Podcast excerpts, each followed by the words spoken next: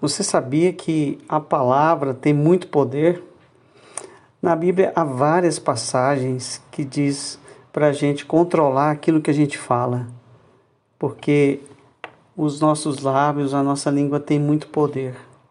O Salmo 141 pede para colocar um guarda na boca para poder vigiar, para que os, os meus lábios não falem mentira, não falem engano o Salmo 145, 21, diz: Com os meus lábios louvarei o Senhor, que as palavras dos meus lábios e o meditar do coração, do meu coração, agradem a Ti, ó Senhor.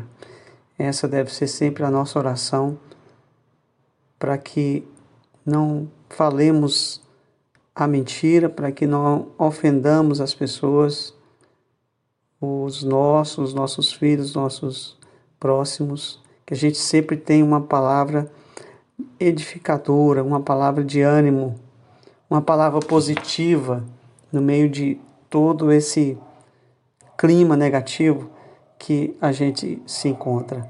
Então, que possamos meditar e depois falar.